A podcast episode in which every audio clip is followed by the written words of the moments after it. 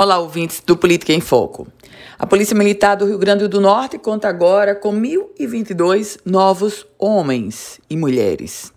É um contingente, um incremento de contingente que acontece com a nomeação assinada pela governadora Fátima Bezerra.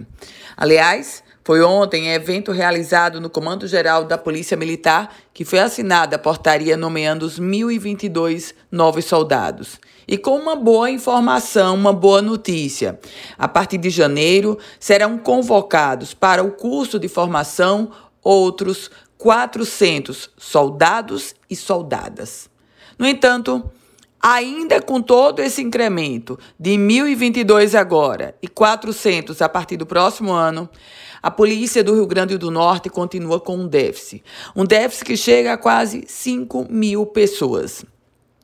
Nesse contexto, óbvio que a chegada de quase 1.500 pessoas para soldados e soldadas da Polícia Militar, isso é uma excelente notícia. Mas, por outro lado, se nós observarmos o déficit que permanece, há uma exigência cada vez maior de que o governo se volte para outros concursos públicos envolvendo a segurança e, sobretudo, Polícia Militar não só os soldados, mas também os oficiais da PM. Sobre esses 1.022 agora já nomeados, eles já entraram em ação e vão estar na segurança do pleito desse domingo.